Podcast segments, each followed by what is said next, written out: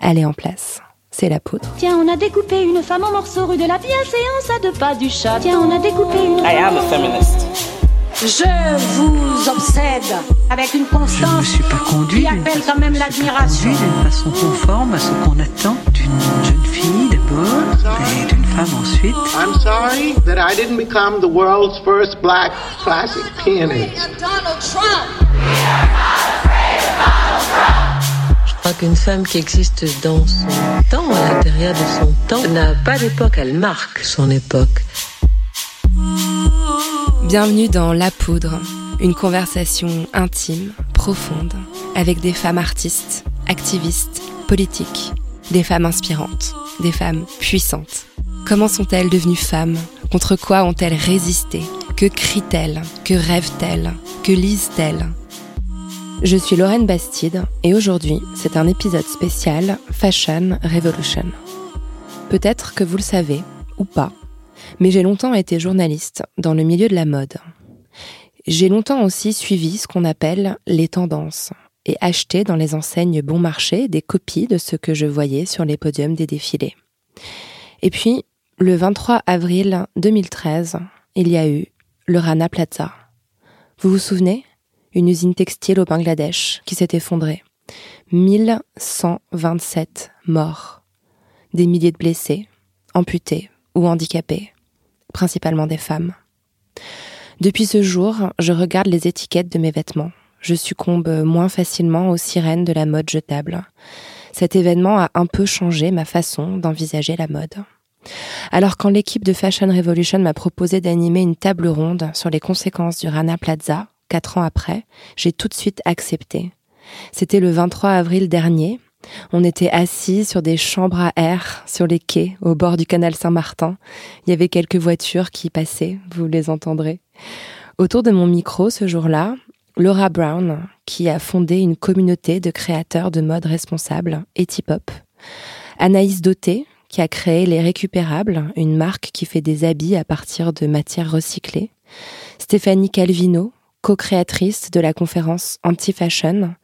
Et enfin, Naila Ajaltouni, porte-parole du collectif Éthique sur étiquette, qui travaille sur le terrain pour le respect des droits des travailleurs du textile, notamment au Bangladesh.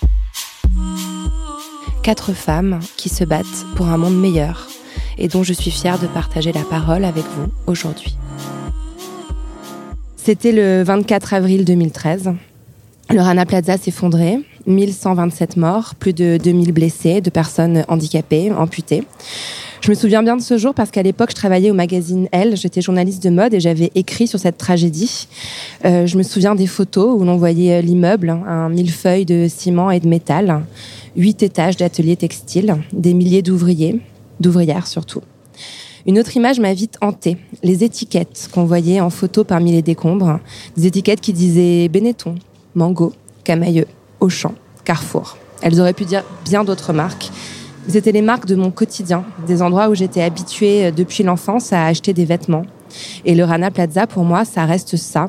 Le moment où la première fois de ma vie, j'ai ouvert mon placard pour regarder où avaient été fabriqués les vêtements que je possédais. J'ai pris conscience que mes vêtements portaient une étiquette. Et cette étiquette me disait qui avait fabriqué mes vêtements.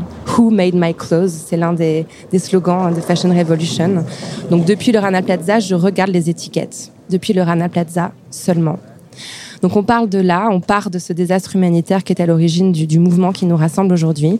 Et j'ai autour de moi quatre femmes, quatre pourfendeuses de mode non durable. Bonjour Laura Brown, tu es la fondatrice d'Etipop. Oui, c'est ça. Une communauté de créateurs éthiques et responsables. On peut lire euh, ton manifeste sur le site etipop.com. J'ai lu hier soir, c'est euh, c'est- vibrant et passionnant. Dans quelques instants, on va pouvoir parler euh, plus en détail de ta démarche. Bonjour Anaïs Dautet. Tu fais partie de la communauté des créateurs d'Etipop et tu as surtout créé une marque qui s'appelle les Récupérables. Donc tu produis des vêtements, des pièces uniques à partir d'une matière première recyclée. C'est bien Tout ça à fait. Upcyclé. Upcyclé. tu vas nous en parler. Il y a aussi à nos côtés euh, Naila Ajaltouni. Tu es la porte-parole du collectif Éthique sur étiquette depuis euh, plus de dix ans. Euh, tu te bats pour un meilleur respect des droits économiques et sociaux fondamentaux des travailleurs dans les pays de l'hémisphère sud, si je ne me trompe pas. Exactement. Et enfin Stéphanie Calvino. Bonjour. Bonjour, tu es l'organisatrice euh, des conférences anti-fashion. Tu vas nous en parler. Alors, euh, bah, je voulais commencer parce qu'on est aussi là en, en hommage euh, à, à, ces victimes euh, que j'ai évoquées à l'instant. J'aimerais que vous me racontiez chacune la façon dont vous avez vécu cet événement. Est-ce que vous avez un souvenir qui vous a marqué de ce moment précis, du, du 24 avril 2013 Laura, si tu veux commencer. En fait, moi, en 2013, je travaillais en grand magasin. Pour la petite histoire, en fait, ça fait cinq ans que je travaille dans la mode. Donc les deux dernières années euh, sur le collectif Etipop, mais trois ans euh, au printemps Haussmann. Euh, et forcément, comme nous, on est à l'autre bout de la chaîne puisqu'on est dans la distribution, que ce soit en réserve ou avec les équipes sur les étages, forcément, ça pose question. Euh, après, j'ai plutôt eu un regard euh, de citoyenne moi par rapport à, au Rana Plaza et de me dire je travaille dans cette industrie et moi en tant que personne, euh, ben, il faudrait peut-être que je me pose aussi un peu plus de questions sur euh, qui fabrique mes vêtements. Euh, et ça a été assez radical quand j'ai quitté euh, les grands magasins. Euh, j'ai cherché l'alternative, donc j'ai arrêté pendant un an, un an et demi à, à vraiment acheter des vêtements. Et j'ai. T'as rien acheté pendant un an? Même jusqu'à présent, je crois que j'ai acheté quatre, quatre pièces, euh, je veux dire, dans le dans l'industrie traditionnelle. Sinon, euh, j'achète beaucoup en friperie euh, ou les pièces d'Anaïs, les récupérables, parce que je les adore. Donc, donc voilà ça a été plutôt un regard euh, personnel. Et puis, ben, bien évidemment, je suis partie des grands magasins, donc euh, cette course effrénée euh, à la production, à la surproduction, euh, ça a forcément eu un impact aussi sur ma vie euh, professionnelle, puisque je travaille euh, dans la mode. T'as changé de carrière radicalement, en fait. Alors oui et non, parce que ben, quand je travaillais en fait en grand magasin, on était deux managers des ventes sur un plateau avec 45 marques. Il y avait une, aussi une notion de, de, croissance et développement des marques. C'est juste que là, j'ai eu envie de le faire pour des marques qui, qui avaient du sens, en tout cas qui, portait, qui était porteuse de sens. Euh, mais ça m'a déjà, ça m'a premièrement touché en fait euh, d'un point de vue personnel, euh, puisque je suis partie à cause de cette course effrénée et j'ai voulu en fait apporter mes compétences à des marques engagées. Anaïs, si tu veux, si tu veux nous dire un mot toi sur le, souvenir que tu as de ce, cet événement, comment il t'a affecté personnellement? Euh, bah, c'est l'émotion hein, euh, d'abord qui a, pris le qui le dessus.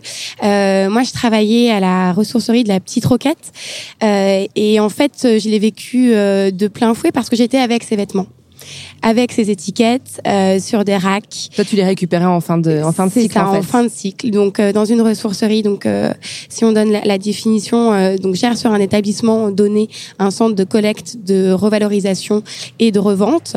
Euh, c'est à peu près une tonne par jour, euh, toute matière confondue, et il y en a un tiers, c'est des vêtements.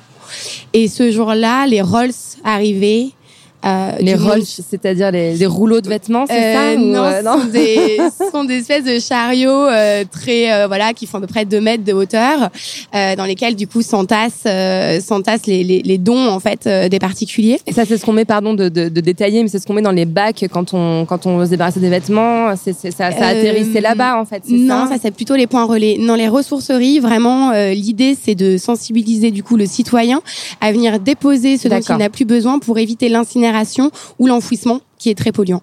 Et ça permet du coup de réduire de 10 kilos euh, à peu près euh, le déchet par an et par habitant dans un quartier donné, là en l'occurrence dans le dixième. C'est beaucoup. Donc c'est ouais, c'est l'action de, de, la petite roquette dans, le, dans laquelle je, je, travaillais. Et donc moi mon rôle euh, à l'époque c'était euh, d'alimenter la toute petite roquette euh, avec du coup les merveilles euh, chinées, la crème de la crème comme je disais à l'époque, de ces de ces vêtements donnés et puis remis en circulation dans la boucle donc ça s'inscrit dans l'économie circulaire. Et ce jour-là, j'ai pas pu quoi. Et puis, euh, et puis après, ça t'a inspiré euh, pour la suite de ton action, j'imagine. Ouais, complètement. Mmh. Bah, du coup, la toute petite requête commençait à bien fonctionner dans le 11e, donc lien social, euh, apéro, c'est là où on s'est rencontrés euh, avec Laura à l'époque. Et puis, euh, et puis, je me suis dit bon, et, et bien maintenant, qu'est-ce que qu'est-ce que je peux faire de plus et comment je peux faire ma part, Dixit Pierre Rabhi? et j'ai commencé en fait à, à déconstruire le vêtement, alors pas aussi poussé qu'à la Margiela, mais voilà, à le comprendre, à le déconstruire, à le dénuder.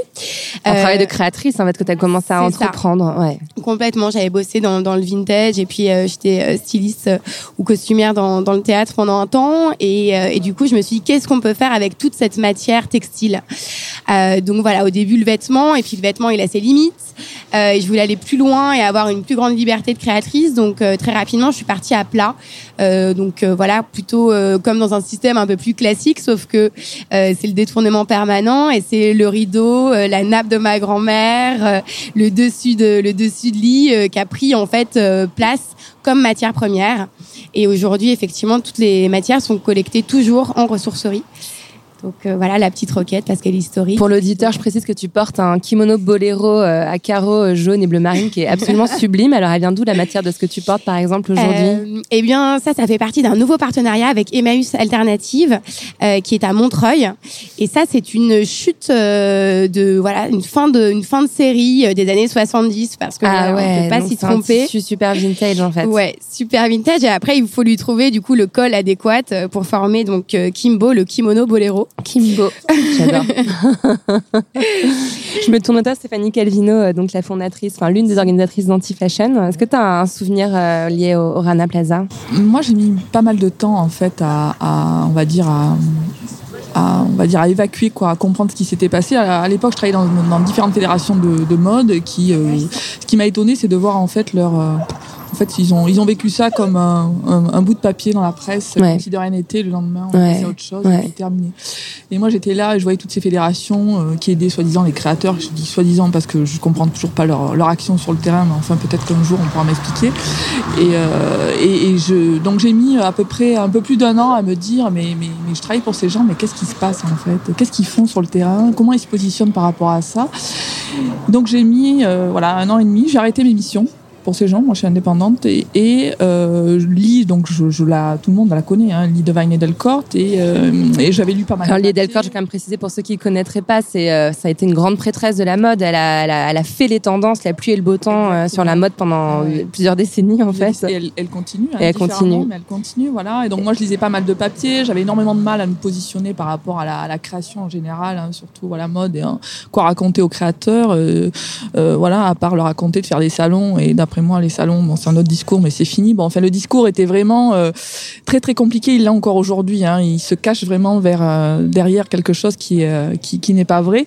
Et ça me dérange fortement. Et donc j'ai contacté Lee Devine en 2015 euh, pour lui proposer, suite à la, à la publication de son manifeste, pour lui proposer de réaliser un, un événement autour de son manifeste, un manifeste qui s'appelle Anti-Fashion, et qui en fait, donc Lille ne raconte pas que la mode est morte, elle, elle explique en fait que le système de la Le mode système est malade, c'est est dit, malade, hein, ouais. Et qu'il faut complètement le repenser, que ce Les soit la- créateurs apprennent à faire des défilés, à vendre des, à faire du marketing, mais plus à faire du vêtement, plus à réfléchir, à réfléchir à- au Ouais. sens de ce qu'ils de ce qu'ils produisent. il n'y a plus de sens. Ça m'a y ça beaucoup impacté, je me rappelle à l'époque le texte. quand y a- elle y a- y y elle mis beaucoup de temps, elle a mis huit mois à rédiger ça. Ah ouais. hein. C'était très très compliqué pour elle euh, moralement sur plein de sur plein de points. C'était une remise en cause totale de Tout à fait. qui la nourrissait depuis depuis toujours en depuis fait. toujours et qui Ouais. continue. Hein. Mais euh, ça a été vraiment de dire voilà de la formation à la, à la distribution, on doit vraiment tout repenser. euh, on ne peut plus continuer à avancer comme ça, c'est plus possible. On peut plus, comme elle le dit, voilà, acheter un t-shirt moins cher qu'un croissant, c'est pas possible ça. Mm. On peut pas cautionner ce genre de choses.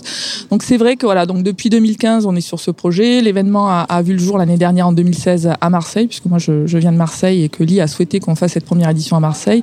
Il y aura une deuxième édition en 2017 euh, euh, également, et on espère euh, que ça continuera. Et c'est un événement qui est là pour rassembler, fédérer le maximum de gens autour de toutes ces problématiques, pour essayer de comprendre ce qui se passe, montrer qu'il y a des initiatives possibles, différentes, qu'on peut produire différemment, qu'on peut concevoir, créer différemment, qu'il faut le faire.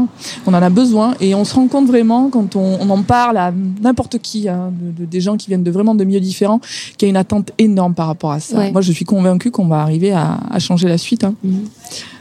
Je me tourne vers toi, Naïla. Euh, tu, tu, tu passes en dernière, mais tu es certainement une des personnes qui a été, euh, je pense, le plus personnellement touchée par cet événement parce que c'est un, un sujet que tu connaissais à, à l'inverse de la plupart de- du grand public euh, bien avant que ça se produise. Euh, et puis tu as été sur le terrain, tu connais la réalité euh, concrète pour les travailleurs bangladais dans, l'industrie textile.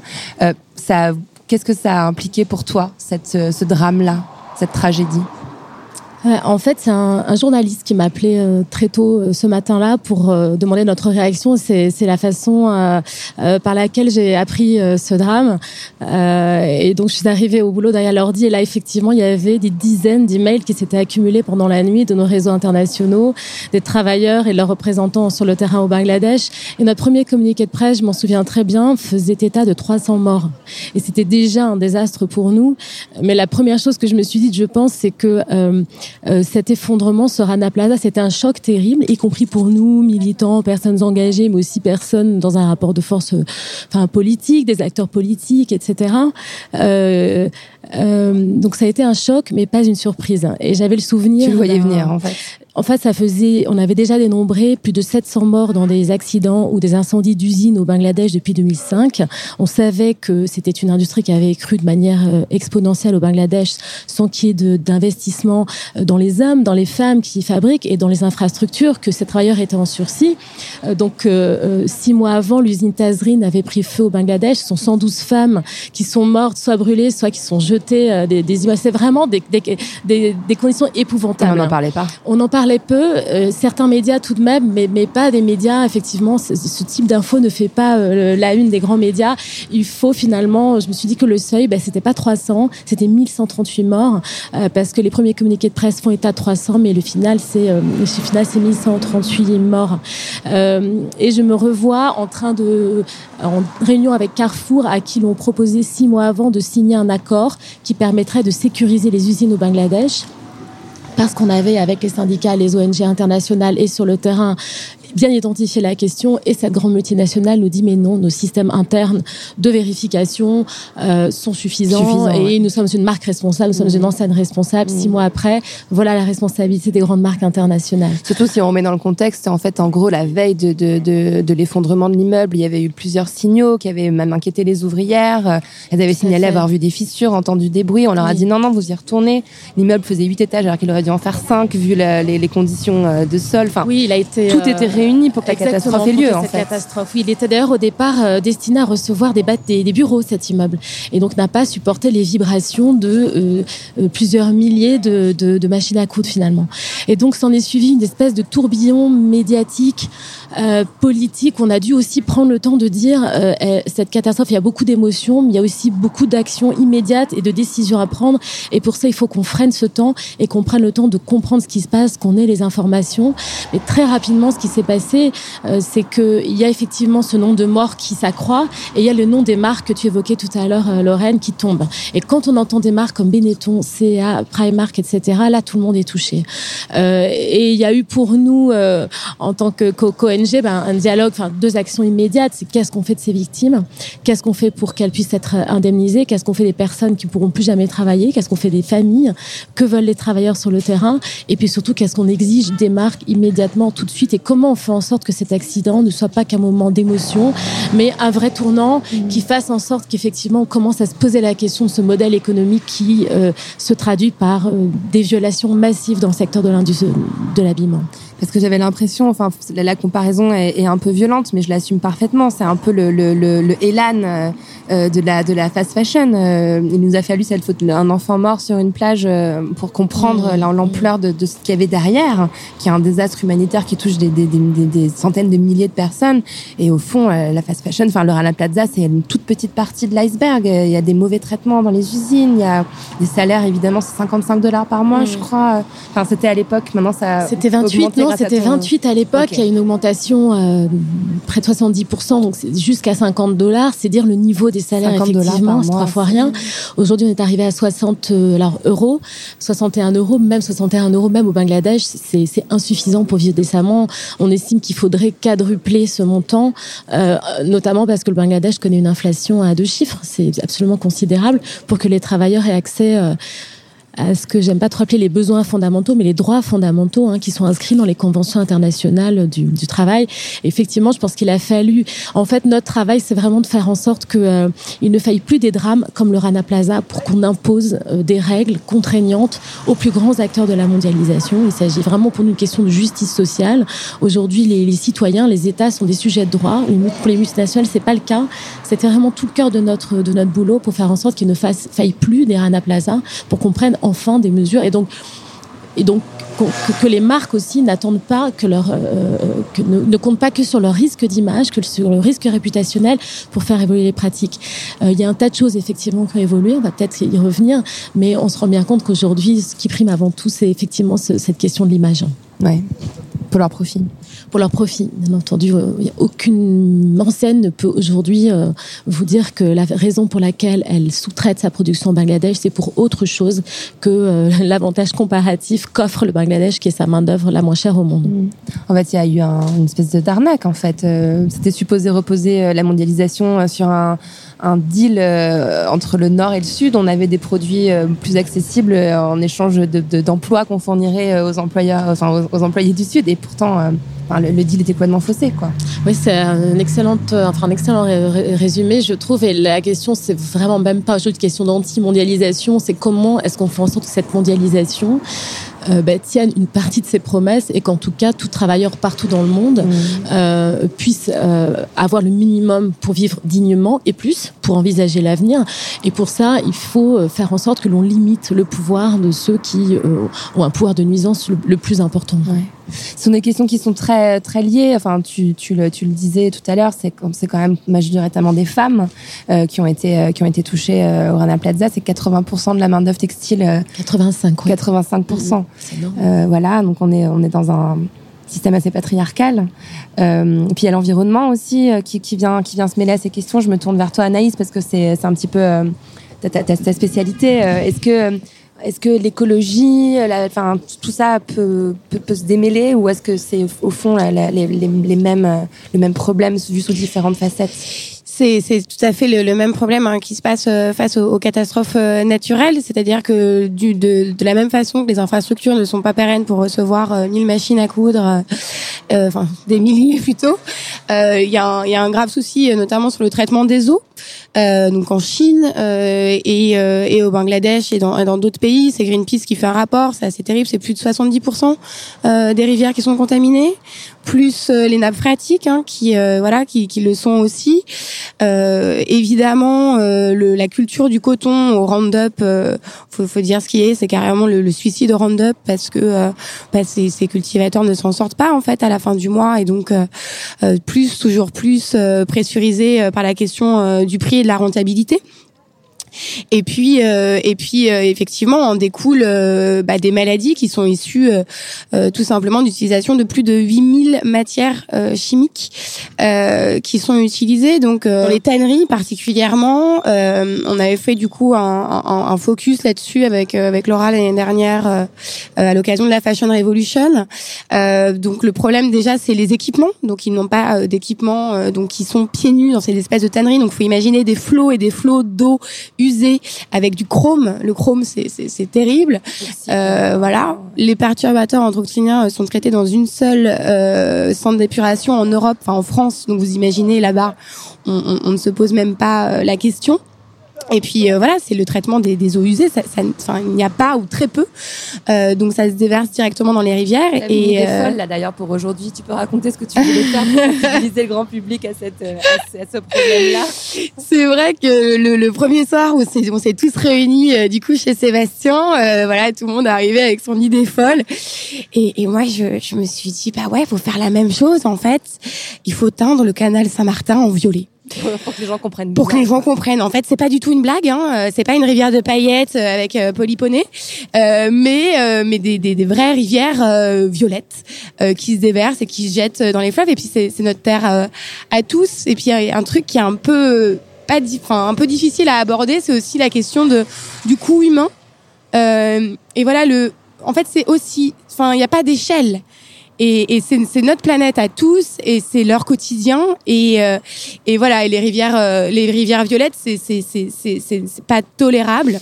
Euh, voilà c'est ces gens-là vivent dans des conditions. Euh, Nélia tu pourras en parler euh, un peu mieux que moi mais dans des véritables bidonvilles qui grossissent de jour en jour parce qu'on leur Si promet je un me permettre de recommander le documentaire The True Cost, enfin, si Ah, on a envie ouais. de se prendre une bonne claque dans la gueule, pardon pour l'expression, mais Ouais. euh, et de comprendre ce que c'est que la réalité quotidienne de, de, de, de ces travailleurs. euh, Toxic Fashion aussi. Toxic Fashion, ouais. Euh, non, vêtements toxiques. Tout ça, c'est sur YouTube, c'est c'est facile à, à voir. Et à Toxic Fringue, euh, qui est Laura qui reprend le, le micro. Cache Investigation Ouais. avec euh, Élise Oui, c'était l'enquête d'Élise Lucet. Oui, ça. Élise, Élise, si tu nous écoutes.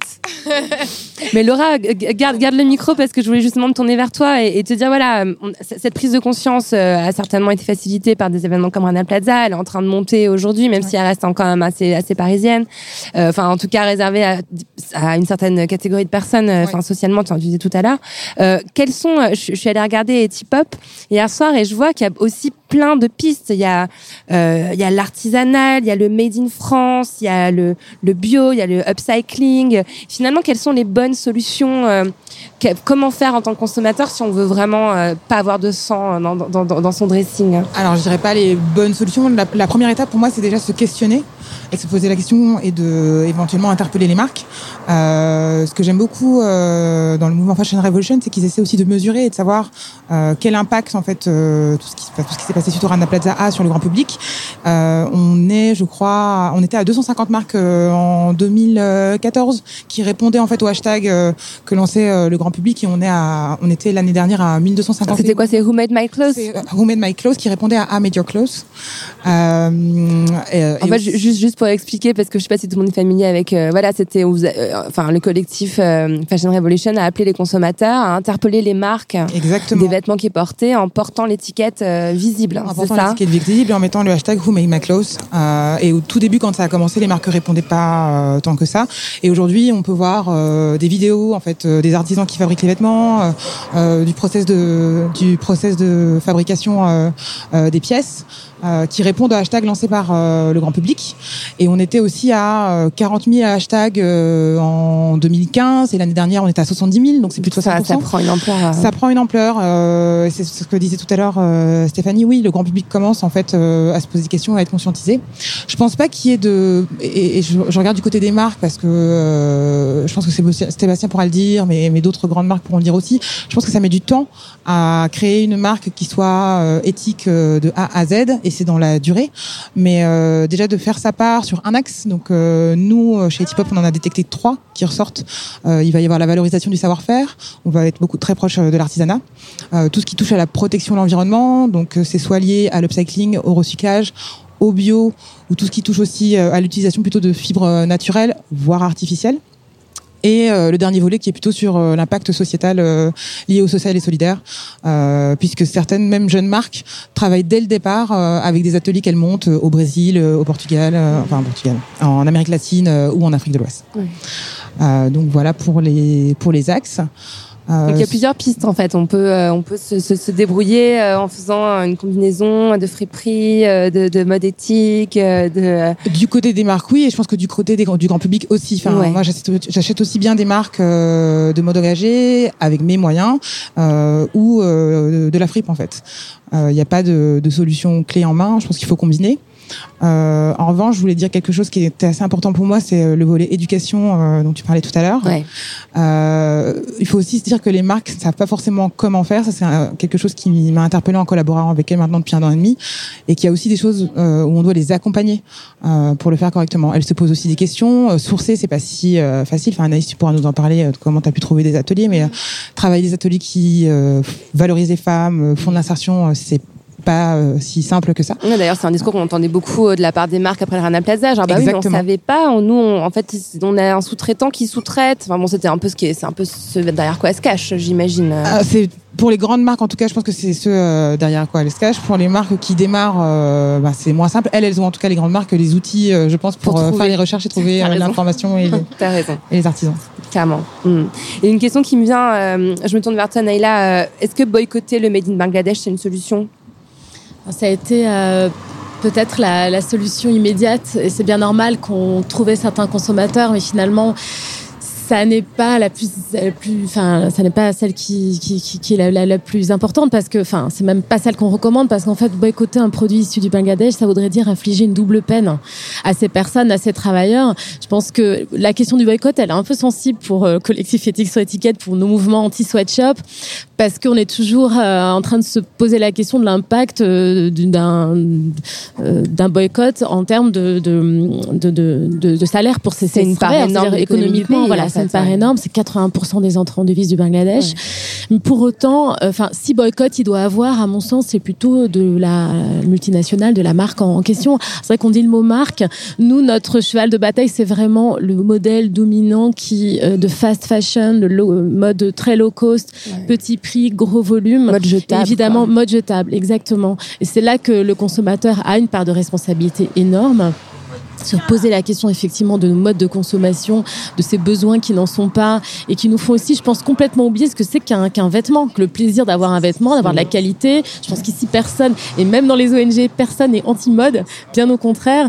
Euh, et euh, il y a pas, il y a, y a pas si longtemps, nos générations de, de 35naires, 40naires euh, ne, ne connaissaient pas la fast fashion euh, quand on était plus, plus jeune. Et je pense qu'on avait aussi un intérêt pour le vêtement, la belle chaussure de cuir, euh, Qui se conservait, qui se transmettait. Conserve. Et c'est cette accélération du rythme des collections. Il faut savoir qu'aujourd'hui, on peut pas sortir un t-shirt à 4 euros. On peut quand on s'appelle H&M et qu'on exploite la main d'œuvre à l'autre bout en du monde. produit euh, 18 Voilà. millions. euh. Donc euh, aimer la mode ou pas, avoir ou pas de faibles moyens, euh, je pense que ça c'est vraiment quelque chose dont il faut euh, prendre prendre conscience.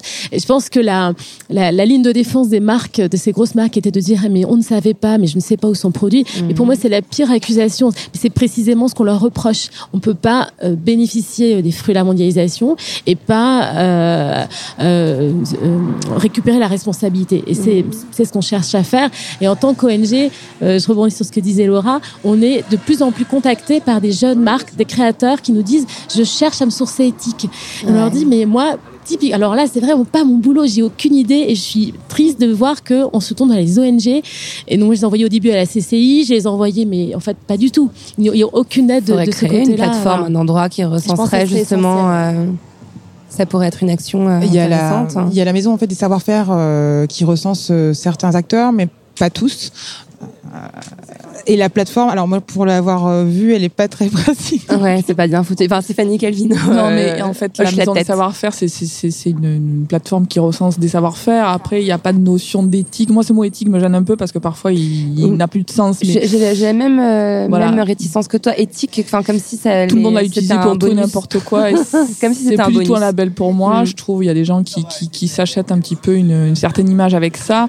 Mais pour rebondir à, à ce que disait Naïla sur la, la fast fashion, moi je pense que c'est vraiment une histoire de d'éducation. Il faut éduquer les gens à consommer différemment. Moi j'étais une grosse grosse consommatrice, euh, voilà, il y a quelques années.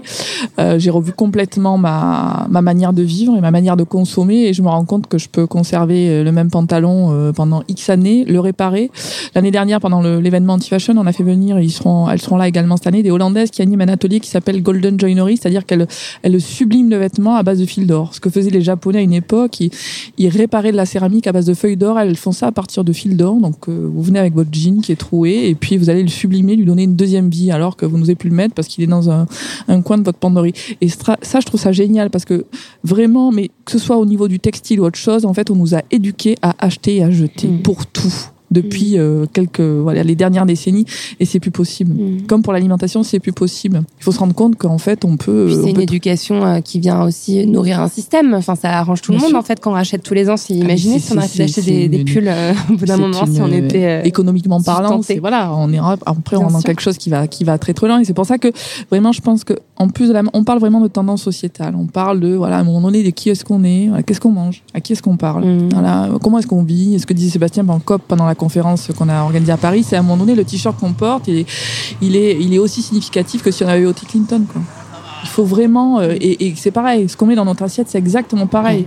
Euh, moi les gens qui mangent du bio et qui me disent j'ai mangé des tomates au mois de décembre, je veux qu'on m'explique comment c'est possible. Mhm. Moi, ma grand-mère, pour manger des tomates, elle les mettait dans des bocaux au mois de juin, et puis on a mangé en décembre. On peut plus faire ça, quoi. C'est, c'est, ça n'a plus de sens. C'est, c'est, c'est, c'est, c'est vraiment une histoire de marketing qui est derrière et qui est, qui est affreuse. affreuse Il y a une question que je voulais aussi te poser, Stéphanie, c'est le, le lien qu'il peut y avoir entre la fast fashion et les marques de luxe.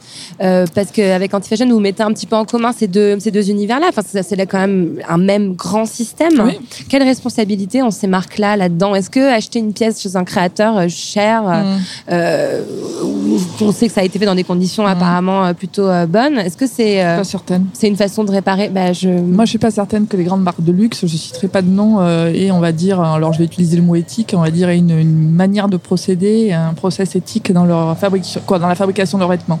Je suis pas convaincue de ça. Je sais qu'il y a des grosses marques de luxe qui fabriquent euh, beaucoup de choses euh, en Chine et ailleurs en Asie, voilà, hein, Ouais. pour justement des journées presse ou autres. Ils n'ont pas d'état d'âme à, à, à marger, euh, je sais pas combien de fois sur un, un sac ou autre. Bon, enfin, passons. Donc, il n'y a pas du tout de, de- il y a des une ou deux grosses maisons, on va dire, qui a un engagement éthique depuis très très longtemps, voilà. Mais d'après moi, euh, moi je pense qu'en fait on peut, on peut, on peut être engagé, on peut acheter correctement. Déjà plutôt que d'acheter des t-shirts à 5 balles, mais on en achète plutôt que 5, euh, beaucoup plus cher, mais on va dire fabriqués de manière beaucoup plus responsable. Mais ça c'est vraiment une histoire de, de- il faut, il faut expliquer aux gens, il faut leur dire voilà, arrêtez, arrêtez d'acheter des t-shirts et puis vous allez mettre deux, deux fois d'affilée le même, c'est pas grave.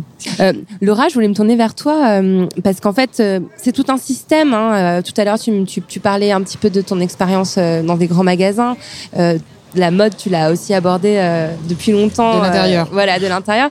Et euh, enfin, je, je me permets de t'en parler parce que tu en as parlé dans d'autres dans d'autres interviews. T'en t'en as souffert toi aussi. T'as quand même, euh, t'as eu un burn-out, je crois, à un moment donné. Ah ouais, euh. clairement. En fait, euh, sur la dernière année, j'ai tra- travaillé trois ans en grand magasin et sur la dernière année, euh, j'avais eu beaucoup plus de responsabilités, donc j'ai énormément travaillé et je prenais deux trois jours par-ci par-là sur des week-ends et on a l'impression que ça fait une petite bulle d'air tous les un mois et demi, pas du tout.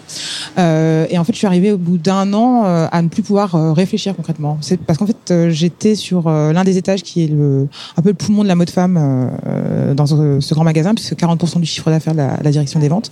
Et c'était une course effrénée tout le temps, euh, de sessions de soldes, euh, des ventes Des objectifs, j'imagine. Aussi, parce Ouais. que c'était plus de 50 millions de chiffres d'affaires à tirer euh, chaque année. Donc, euh, on était deux managers pour 175 employés temps plein. Donc, c'était vraiment une course. Et bah, le corps a ses limites aussi. Ouais. Et ce qui a été super, c'est que donc j'ai pris des vacances. Et je suis partie à San Francisco, Los Angeles.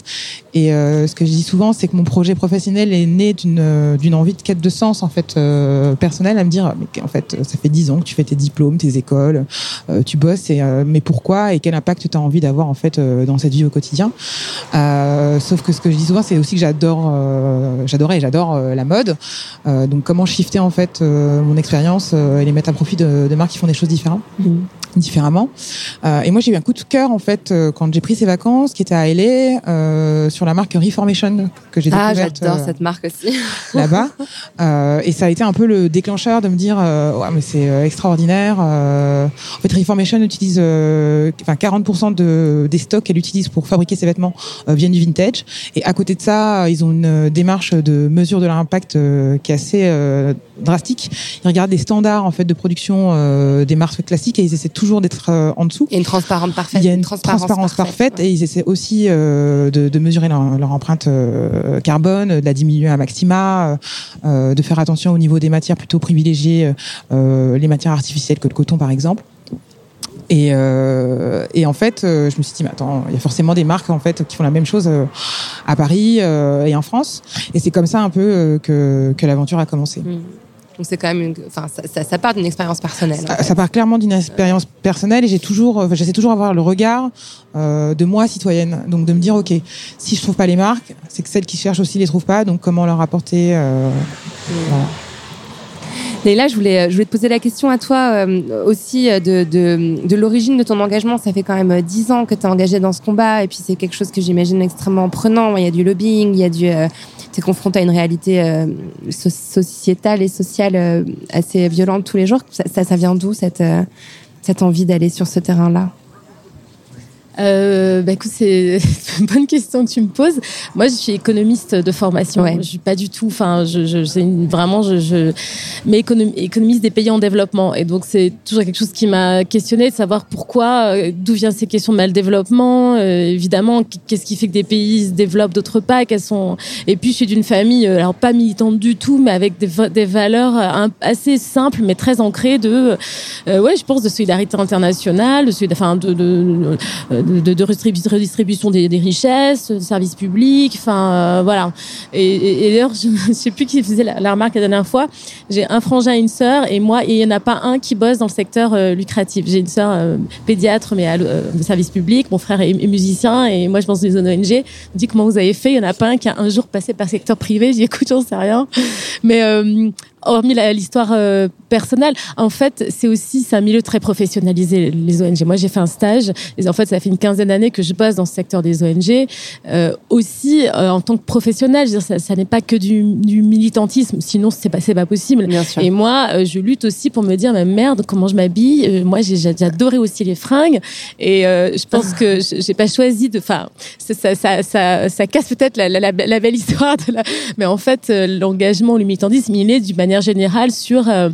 Cette façon de rétablir des déséquilibres, un minimum de justice sociale, parce que c'est possible. Le dernier chiffre du CAC 40, c'est 75 milliards euh, de bénéfices. Euh, il ne s'est jamais aussi bien porté. Donc, effectivement, c'est des, des discours un peu simples, mais euh, en fait, l'argent, les richesses, si on a la croissance mondiale, ne fait, ne fait qu'augmenter. Et en fait, l'idée, c'est qu'on puisse, c'est- essentiel de redistribuer tout ça. On, on, on va tous pâtir du fait que on continue à faire concentrer. voilà. et, et plus on parle, plus on se rend compte que ça, ça n'est pas qu'une affaire de, de gauchistes engagés. En fait, les citoyens sont hyper vraiment sur Rana Plaza. C'est ce qui m'a montré. Je, parlais tout à l'heure du tourbillon médiatique. Je dois re- reconnaître qu'il y a- eu un vrai boulot de médias. Vraiment des, des moi, j'ai des journalistes qui, qui ont enquêté, qui sont posés des questions, y compris des médias. Euh, qui- nous questionnaient pas avant. Ça, j'ai trouvé ça C'était génial. compliqué. Je sais pas tu te rappelles à l'époque, je t'avais appelé quand je travaillais au bien, tu euh, bossais chez elle. Mais tu vois ça, quand j'arrive et que je vais chez mon, mon médecin et que je vois que dans elle, on parle d'éthique sur éthique. Enfin, là, je me suis dit, donc, effectivement, ça n'est pas qu'un combat de quelques personnes isolées qui veulent changer le monde. C'est une question qui, qui rend, euh, je dis souvent, on n'est pas tous militants, on n'est pas engagés, on est tous concernés, en fait. Personne ne veut bouffer des pesticides, personne ne veut euh, avoir des vêtements tachés de sang. Mais comment est-ce qu'on fait pour mettre tout ça en mouvement et agir effectivement de manière euh, citoyenne et consciente Et notre rôle, il est, il est aussi là. Euh, on parlait tout à l'heure de la, de la prise de conscience, de l'éducation, c'est très vrai, c'est très compliqué aussi parce qu'il y a une, une question de base. Là, on a on est à Paris, dans des milieux. euh, on a un accès à l'offre et un minimum de moyens. Même dans les autres grandes villes, et j'imagine encore moins milieu rural ou ailleurs, c'est impossible d'avoir ces démarches éthiques et responsables. En tout cas, c'est très compliqué. Euh, la- L'accès à l'offre n'est pas facile, au-delà du pouvoir d'achat. Et je pensais tout à l'heure, je, je, je focalise un peu sur ces, ces grosses multinationales, mais euh, quand je vois H&M qui sort des conscious collection, qui sort des bons d'achat pour inciter les gens à venir recycler chez lui, les vêtements qui surconsomment chez H&M, qui surproduit, je me dis ils sont trop balèzes. C'est ça qu'il faut enrayer. C'est pas qu'une question de, de, de, de, de sensibiliser les citoyens. C'est pas le consommateur. greenwashing qui- tout à l'heure Bah, ce exactement. Il faut qu'on se rende compte qu'H&M fait du greenwashing sur le pire modèle qu'il est en train de promouvoir et H&M s'en sort super bien. Euh, et ben ça c'est pas bien. Alors, bah, je te laisse le micro deux secondes parce que c'est aussi à l'économiste que je voulais m'adresser. Euh, le- On parle d'un d'un système euh, capitaliste. Il y a beaucoup d'économistes qui ont démontré que le capitalisme et le patriarcat, c'était en fait les deux, les deux faces d'une même médaille. Euh, la, la pauvreté euh, touche principalement les femmes dans le monde. Est-ce que, euh, est-ce que ce combat, il a des liens avec le combat féministe pour toi Il a vraiment des liens fondamentaux. D'abord, le, premier constat que tu dresses, c'est- une, réalité. Il faut partir de, là. Tout comme, effectivement les femmes euh, ont cette double peine. Effectivement, sont doublement touchées euh, euh, par la pauvreté. Et puis alors, euh, enfin, en tant qu'acteur euh, économique, bien sûr, et puis qu'en tant qu'acteur euh, pe- personnel, avec un tas de violences, etc. Le secteur du textile, j'en parlais avec l'ambassade de France quand on est parti effectivement six mois après l'effondrement de, du Rana Plaza à Dhaka au Bangladesh. Ils nous disaient mais le textile a permis aux femmes de sortir du joug de leur mari, de leur famille, dans les campagnes où elles n'avaient aucune autonomie. Et le secteur textile leur a permis d'avoir un emploi et de sortir de l'extrême pauvreté. Ça a été vrai quelques années. Et la vraie question, c'est est-ce qu'on s'arrête là? Est-ce qu'on se considère que on a tout gagné en faisant sortir des femmes de l'extrême pauvreté à la pauvreté et qu'elles passent du joug de leur mari au joug de la pression économique euh, des patrons, etc. parce que ouais. elles ont beau être 80% de la main d'œuvre, elles subissent aussi des discriminations à l'embauche. Vous avez au Cambodge des tests de non-grossesse avant l'embauche, des choses inimaginables. Euh, et ces femmes ont bien sûr tout le, le- le poids de l'organisation familiale, euh, de l'éducation des enfants, qui, qui, est, qui est très très présent. Par ailleurs, c'est aussi des femmes que viennent euh, le changement. Ça, c'est une évidence. Euh, on parle ici, mais euh, présentement, les travailleurs sont mobilisés quotidiennement au Bangladesh. Des syndicats qui sont créés, qui sont euh, les sont syndicats tentent absolument, ils tentent tant bien que mal, malgré la répression syndicale, gouvernementale alliée au, au, au patron de l'habillement, euh, d'exister. Et si c'est pas au sein de syndicats, c'est au sein de centres d'appui aux travailleurs, c'est en arrêtant le travail. Donc les, les, les femmes elles-mêmes tentent d'accéder à la syndicalisation, et donc tous ces travailleurs sont loin d'être euh, d'être euh, d'être passifs. Et c'est un combat féministe effectivement pas seulement parce qu'il concerne avant tout des femmes, mais euh, parce que le combat féministe doit être un, combat de toute la, la société. Je vais me tourner vers toi, Anaïs, et aussi euh, parce que j'ai, j'ai, je, je- et puis je le vois là en vous voyant toutes les deux, je trouve qu'il y a une histoire de sororité aussi entre euh, entre Laura et toi. Euh, on sent que vous êtes euh, entraidés, que le, vous avez réfléchi ensemble. C'est quelque chose que tu ressens aussi cette euh, le- le- ce combat qui serait euh, particulièrement féminin? Oui, tout à fait. C'est très fort. C'est vrai qu'un jour, je me suis retournée un petit peu sur le sur le parcours à l'avancée des récupérables et en fait, je me suis rendu compte que c'était une histoire de femmes. Euh, du coup, la la première qui s'est cristallisée, c'est celle avec Lucie Sassia, qui est une qui est une photographe qui réfléchit beaucoup à ces questions-là, qui réfléchit aussi à comment mettre la femme en avant, comment être euh, bienveillant, euh, c'est quoi le rapport au corps, euh, comment on se raconte quand on est quand on est une femme dans dans dans ces années-là. Et puis euh, et puis avec avec Laura, oui, bien sûr, euh, quand on a été pitché, on s'est retrouvé à beaucoup d'hommes. Euh, euh, on s'est retrouvé un peu, ouais, elles sont mignonnes. Ah, Euh, et, et effectivement, C'était face à qui Ça, c'était face à des euh, des banques, des euh, c'était quel genre de C'était face à des. euh, C'était pour euh, intégrer un incubateur à Montreuil en fait. Ah oui, d'accord. Et euh, ils font venir. On pensait qu'il y avait un petit jury de 5 personnes et on se retrouve devant 20 à 25 hommes. euh, C'est pas vrai. Deux, toutes les. Ouais. Oh là C'était assez impressionnant. du CAC 40. mais euh, mais voilà après euh, après l'homme et, et je- pour parler du mien euh, est, est complètement euh, féministe et je pense que les, les hommes sont féministes et disent Oh là là, attention, pas du tous, bien hein. euh, pas tous mais should be féministe euh, c'est ça la punchline me semble-t-il et effectivement, moi, je travaille énormément du coup euh, avec des jeunes femmes et puis euh, et puis des moins jeunes euh, aussi euh, pour les défilés. Et c'est vrai que je, je regarde leur rapport au corps et, et je leur dis en fait ce qui est important ici, c'est que oui, tu donnes ta voix pour une mode qui est plus responsable, qui est plus honnête et qui est résolument mode, mais c'est aussi toi personnellement, c'est c'est quoi ton rapport? Et c'est aussi du coup changer euh, le, le format et les, les codes d'un défilé. Et là, le, le dernier défilé, euh, carrément à la fin, j'étais fait marcher à à reculons, euh, voilà, avec trois temps, une, une prise de conscience, un, un moment de ralenti, donc pour illustrer la, la slow fashion, et carrément venir à, à rebours. Et en général, je leur dis merci et, enfin, toujours d'ailleurs. Euh, et à un moment donné, elles me disent non, en fait, merci à toi parce que euh, tu nous replaces aussi euh, au centre et avec avec notre féminité. Et c'est aussi un, un booster et, et une, et une mini thérapie de voilà de d'être entre femmes et euh, et de et de et de, de marcher pour euh, pour pour ces causes-là en fait. Et Mm. effectivement, tout tout se rejoint, ouais, tout est lié quoi. Stéphanie, tu fais partie du collectif 52, qui est un collectif féministe qui a été créé euh, récemment. Il n'y a pas très longtemps. Euh, c'est pas c'est pas un grand écart pour toi d'être euh, entre anti-fashion et 52. Il y a des Non. liens qui sont évidents. C'est très cohérent. Euh, D'ailleurs, euh, Sophie Bramley, euh, on va dire qui a un peu l'initiative de ce collectif, sera à Anti-Fashion pour parler de la notion de collectif justement qui est très importante. Et Anti-Fashion, c'est quand même un projet qui, qui fonctionne avec 90% de femmes. Il n'y a que des femmes essentiellement dans ce projet. Je ne vais pas forcément vers, vers les femmes, mais à chaque fois que j'ai De des rencontres- de fait, je tombe sur des femmes engagées et, et c'est vrai que j'aime beaucoup ça.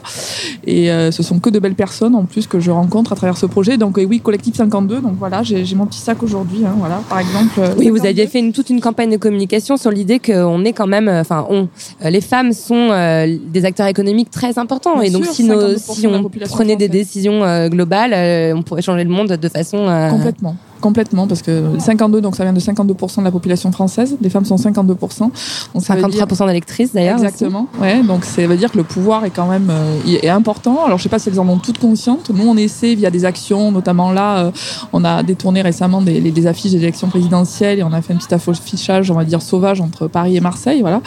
Et on, répand la toile pour dire que effectivement, bah, la femme. Ouais, ouais, c'est elle. Naïla qui dit c'est vous. voilà, de, de, de, de, de montrer aux femmes qu'en fait, il faudrait quand même que politiquement on soit un peu plus représenté. Et, Ouais. et là, on se rend compte que sur les, les, les prochaines élections, euh, c'est pas trop le cas, quoi. Ouais. On est- on n'est pas tellement considéré. Je voulais juste vous poser une petite, une petite dernière question chacune. Je sais que c'est un peu difficile ce genre d'exercice, mais euh, une action, une phrase, quelque chose qu'on peut faire dès demain pour, euh, pour améliorer, euh, pour améliorer les choses, pour, pour changer un peu le système Une chacune. Euh, Laura. L'acte d'achat, euh, c'est comme un, c'est comme voter en fait. Donc aujourd'hui, euh, surtout quatre ans après, on ne peut plus euh, ne pas savoir. Mm. Voilà. Donc euh, quand maintenant vous allez acheter, vous allez acheter en pleine conscience. C'est bien. c'est déjà en prendre conscience. Acheter, acheter c'est comme voter. C'est déjà un, ouais, un grand pas. Anaïs Euh, la mode moyen d'expression peut aussi devenir un moyen d'action. Parfait. Euh, moi, je vais rebondir sur Laura, mais c'est vraiment consommer différemment et moins consommer. Réfléchir à son achat. Moins consommer, tout simplement. Tout le temps. Ouais, ouais. Beaucoup moins consommer. Et mieux, hein. Donc, forcément. Naïla Euh, moi, je dirais que nous sommes, euh, avant d'être des consommateurs, des citoyens, et que le pouvoir qui est illimité, c'est celui du citoyen d'interpeller, de faire pression pour refuser les choses qui ne nous conviennent pas dans cette société. Merci, merci beaucoup. C'était, Merci euh, à toi. C'était un grand plaisir d'échanger avec vous. Place à la, Merci, à la Lorraine. suite du programme. Merci. Merci à Laura Brown, Anaïs Doté, Stéphanie Calvino et Naila Ajaltouni d'être venus faire parler la poudre avec moi. Retrouvez dans la description de l'épisode les liens vers les sites d'Etipop, d'Anti-Fashion, d'éthique sur étiquette et des récupérables, et bien sûr de Fashion Revolution, si vous voulez en savoir plus sur leurs actions. Merci à Sébastien Kopp et à Veja de m'avoir invité à apporter ma contribution à cet événement important. Merci à Xavier Falto qui a réalisé l'émission et à toute l'équipe de Fashion Revolution. Cet épisode a été coordonné par Zisla Tortello. Le mixage est signé Maxime Olivier du studio L'Arrière-Boutique. Si vous aimez l'émission, le mieux est de nous le dire avec des étoiles, 5 de préférence, sur iTunes. N'oubliez pas de nous rejoindre sur les réseaux sociaux. La Poudre a sa propre page Facebook. Nous sommes aussi sur Twitter, La Poudre NE, et sur Instagram, La Poudre TV, où nous partageons toutes les recommandations culturelles de nos invités. Pour ne louper aucun épisode de La Poudre, n'oubliez pas de vous inscrire à notre newsletter sur le site de Nouvelles Écoutes. Cliquez sur La Poudre, l'occasion de découvrir tous les autres podcasts que nous produisons. À très vite et continuez de faire parler la poudre.